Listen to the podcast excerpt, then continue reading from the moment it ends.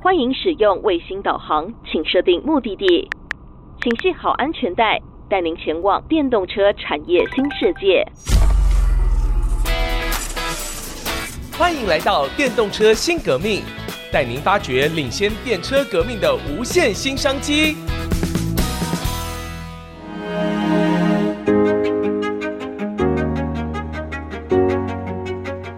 位听众朋友，大家好，欢迎您收听《电动车新革命》这个节目，希望陪伴您一起挖掘电动车产业的日新月异。我是主持人佘日新，在今天的节目当中，那么非常荣幸能够邀请到倚天酷机的钟义军总经理，是不是请钟总先跟我们的听众朋友问好？是，各位听众朋友，大家好，我是倚天酷机的总经理钟义军。那今天非常高兴能够来到这个节目，跟大家分享。这个名字很酷哈，第一个它有倚天哈，那第二个很酷啊，酷鸡。那大家如果名字的话，你听不出是哪一个鸡，但是这个鸡呢，最早大家可能打注音的时候会打成旗，对不对？啊，要打旗才打得出来哈。那一讲这个旗，大家可能就会联想到一个国内非常了不起的一个集团啊，就是红旗或宏基集团哈。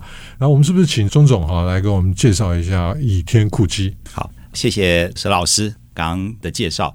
其实“酷”这个字在倚天酷机公司是一个非常重要的元素，因为我常常在内部说，不酷的东西我们不做。哇哦，哦，所以大概稍微给各位听众一个 background，就是倚天其实是一个历史悠久的公司。哦，那它在一九八六年就成立了，后来加入了宏基集团。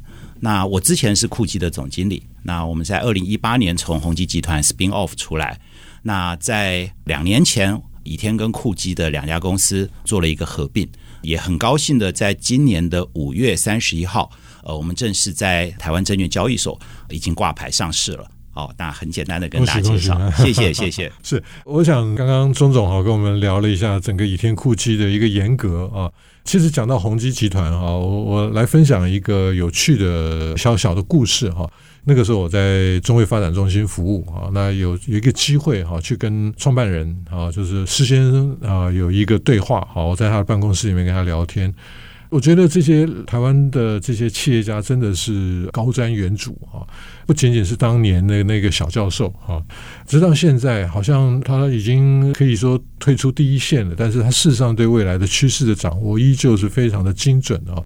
那次他讲了一个事情，多年之后哈，我依旧记忆犹新。他说，未来的企业呢，大厂不见得大，小厂呢不见得小，因为未来其实大家知道，整个宏基集团进行了好几波的这个组织再造哈。那所以呢，就是我们看到，尤其在这个变化多端的时代里面哈，那事实上我们面对的挑战是什么？就是如果一个变动出现的时候。那你要大船要转向是不容易的哈。那如果说哎，每一个在这个集团里面呃活蹦乱跳的这些小金鸡哈，这个倚天酷鸡应该算小金鸡啊，叫小老虎，小老虎。那这个哇，每一个都很厉害。那可是呢，他顺应着他自己的那个 domain。啊，有任何的变动，它就可以快速的因应哈。那所以他讲的就是说，因为以前我们在做的叫做中心卫星工厂，那就是其实中心工厂很大，比如说像红海这样子的公司，哇，那个 assembly line 哈，非常非常的惊人哈，那动辄就是数十万人在里面哈。可是呢，这样子的一个中心厂，它周边必须要有非常多的小的这些零组件或者是模组的厂啊，次系统的厂来配合。那这些厂呢，不见得很大，但是呢，他们的那个活力是非常强的哈。所以多年之后，我记忆犹新哈。就是事先跟宏基集团的这些创办人，到目前为止，我相信对台湾的产业依旧影响非常的深远。您可以分享一点您自己在这里面的一些心路历程。是的，我其实算是老宏基啊，因为我 学校出来，我在资深宏基，九七年，一九九七年的时候，我加入宏基。其实我觉得宏基在整个台湾的产业界，其实伴有非常举足轻重的地位。不单单是他所做的事，他所研发的产品、科技跟他的人才，哦，现在都是在台湾，可能是产界，甚至有些在学界跟这个政府单位都是非常优秀的这个人。那呃，我分享一个宏基的文化哈，就是呃，我们其实自诩为园丁。好，这个园丁不单单是在宏基公司里面的，我们是自己的园丁，因为宏基这家公司就是一块田地嘛。那我们在里面耕种，然后用原子的养分去让植物能够有很好的成长，跟我们把这个文化现在把它扩展到产业界。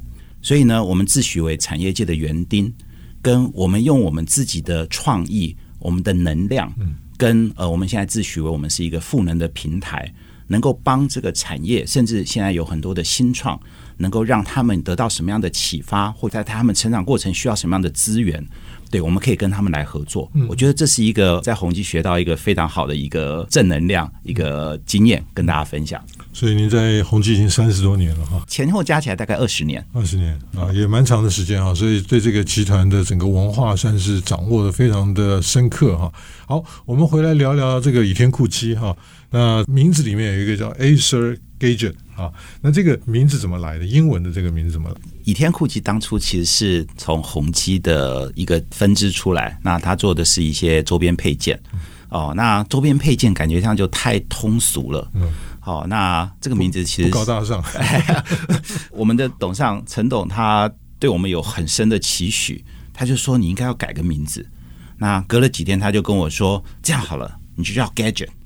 好，那英文的 gadget 它代表的是一个设计精巧的巧物。那这里面其实代表的就是说，呃，我们用 gadget 这个名字去探索科技能够在人类的生活能够塑造出什么样的可能性。好，所以它其实是一个没有 boundary 的概念，小到一个穿戴式装置，大到比方说今天我们要谈的这个电动车。它都可以叫 gadget，嗯，哦，所以我这个个人觉得这 gadget 先不讲高大上，但是至少对整个团队是有一个很大的启发。是，我想我们今天啊，虽然讲电动车新革命，但是我们先把电动车先晾在一边哈，那。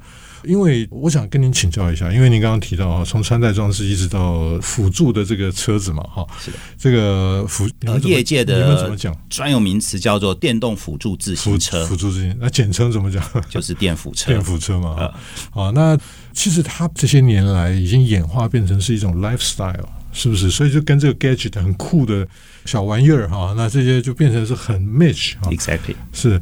那如果从 lifestyle 的这个角度来看，其实宏基在过去也一直持续的在与时俱进啊。那我们以前的产品大概都是跟电脑周边有关的，好，您刚刚讲的那个那些周边，对啊。可是呢，现在呢，因为它的这个形式开始出现非常大的变化，嗯，那 Steve Jobs 二零零七年就哎这个横空出世，拿了一台这个手机出来。啊，那大家就哇，这这这个迄今大概十六年的时间，哦，我们就看到整个人类生活是完全被改变掉了哈。那将来甚至就是说有很多新的科技，就是我我猜您的压力蛮大的哈，因为产品没有固定的产品哈。就是任何的科技可以改变人类生活的方式的哈，或者是人类的这种生活形态的，好像都跟您有关哦。呃，与其说是压力，我倒觉得是个兴趣。哦，科技人其实有一个很重要的特质，叫做 curiosity。嗯，好，就是你永远要对新的产品、新的科技，呃，保持了一个好奇心。嗯，好，那刚刚佘老师提到的电辅车的起心动念，其实是在我们做的前一个产品上。哦、呃，我们一开始其实第一个切入的其实是滑板车，嗯，好，电动滑板车，滑板车也是之前赚了不少钱。呃，是，那它一样，它是一个新兴的产品形态，跟它完全被年轻人所接受。好，现在你到欧美去，其实你在旁边就是有一个人这样咻这样过来，但是因为欧美的道路规划是相对的比较完善，所以在这样子的一个环境，你就很适合做这样子一个电动滑板车的骑行。那也分享一下。为什么宏基会做电动滑板车这个项目？好，因为宏基其实除了在卖产品、开发新的技术之外，其实我们有很多散布在世界各地的维修中心。我们在欧洲的维修中心，其实在帮忙我们的友商修滑板车。好，那有一次我们陈董事长去欧洲 business trip 的时候，他看到我们那个维修中心啊，满坑满谷的滑板车待修。对，第一个，它的市场潜力非常。第二个，宏基有这一个能力，好去做这样子的产品，嗯，好，那所以他那时候就告诉我，这大概是三年多前的事情。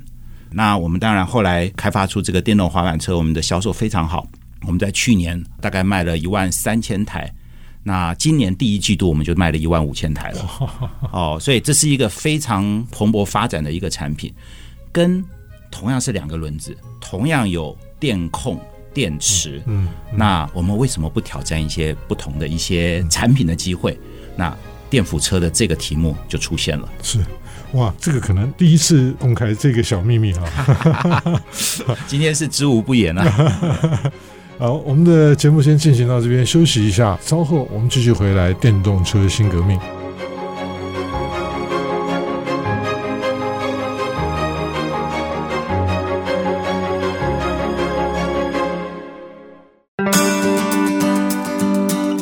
听众朋友，欢迎您回到《电动车新革命》，我是主持人佘日新。今天我们非常荣幸能够邀请到倚天酷基的钟义军总经理来到我们的节目当中。那刚刚呢，在休息之前呢，我们大概啊聊到了电辅车的这个前身啊，就是电动滑板车啊。说实在，我孤陋寡闻，我还第一次听到电动滑板车啊。不过呢，听到陈董事长，然后钟总观察到一些细微的一些商机的时候，哎，马上就切入这个领域哈。那是不是请钟总可以给我们继续延伸下去？刚刚谈到电动滑板车啊，所以起心动念就开始想要做脚踏车的这个想法。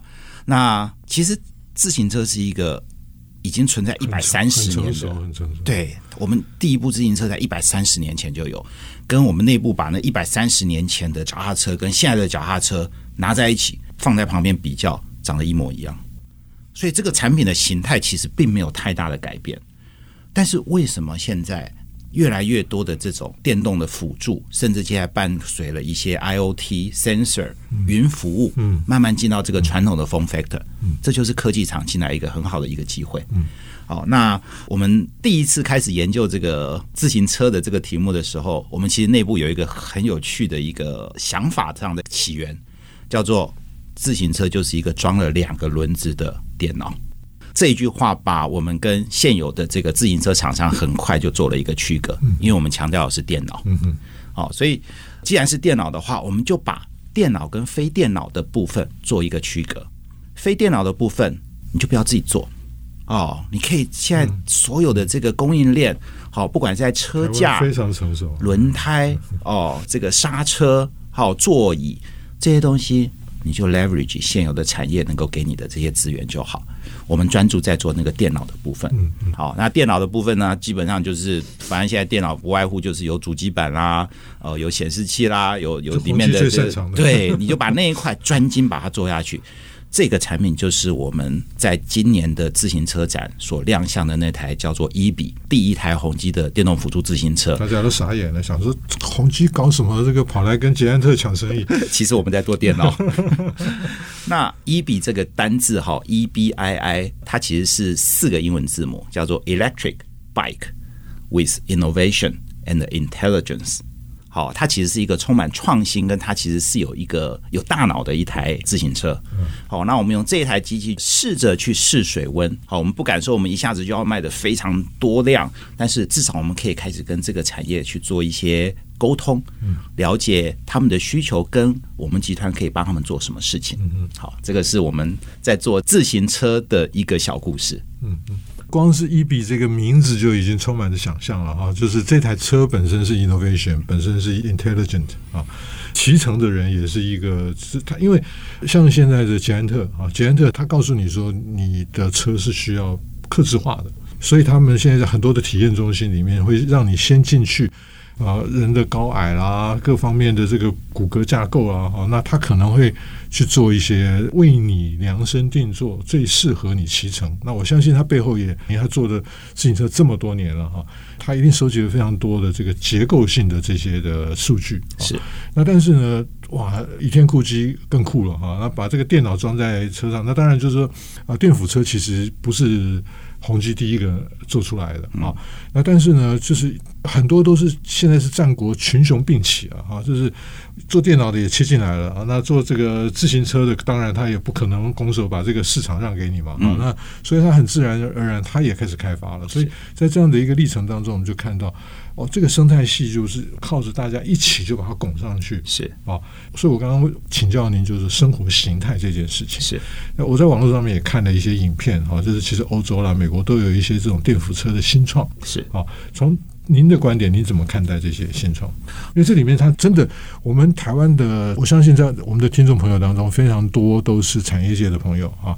那我们的思维一个很大很大的转变，就是不要再聚焦只有在那个产品的本身，是因为现在光是 EB 这四个字就已经不一样了。就刚刚你讲到云服务，然后各种的跟你的健康啊这些的一直扩散那个涟漪一一圈一圈展出去的时候，你就看到哇，原来它它是跟你的生活的方方面面都有关系的。是是，所以就是说，还是回到刚刚先请教您，您对这些欧美的新创。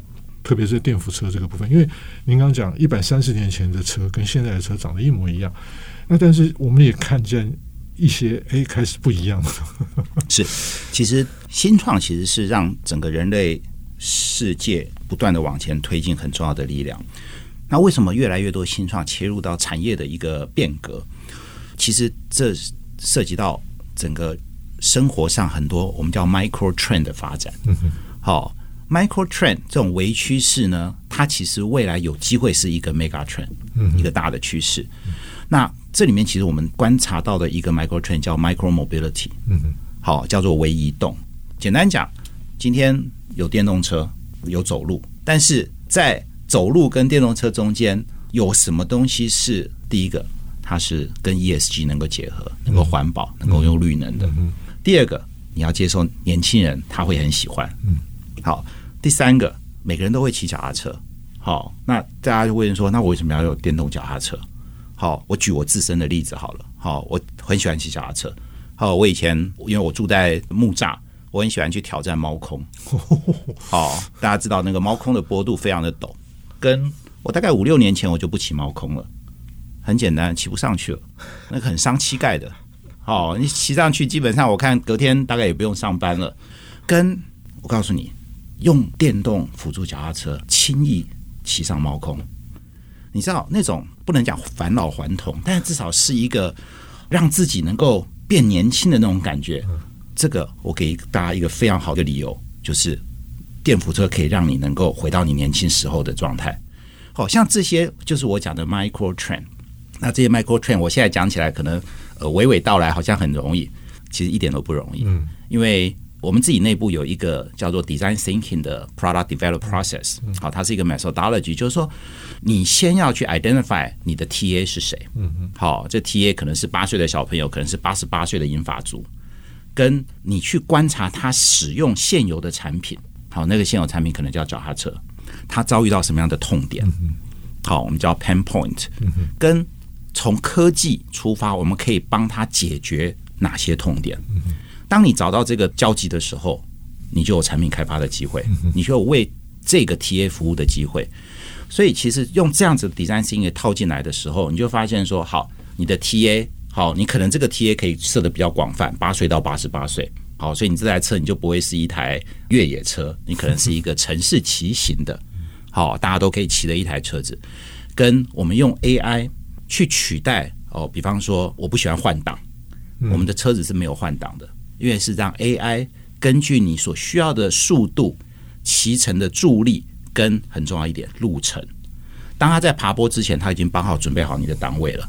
这全部都是 AI 在做的事情。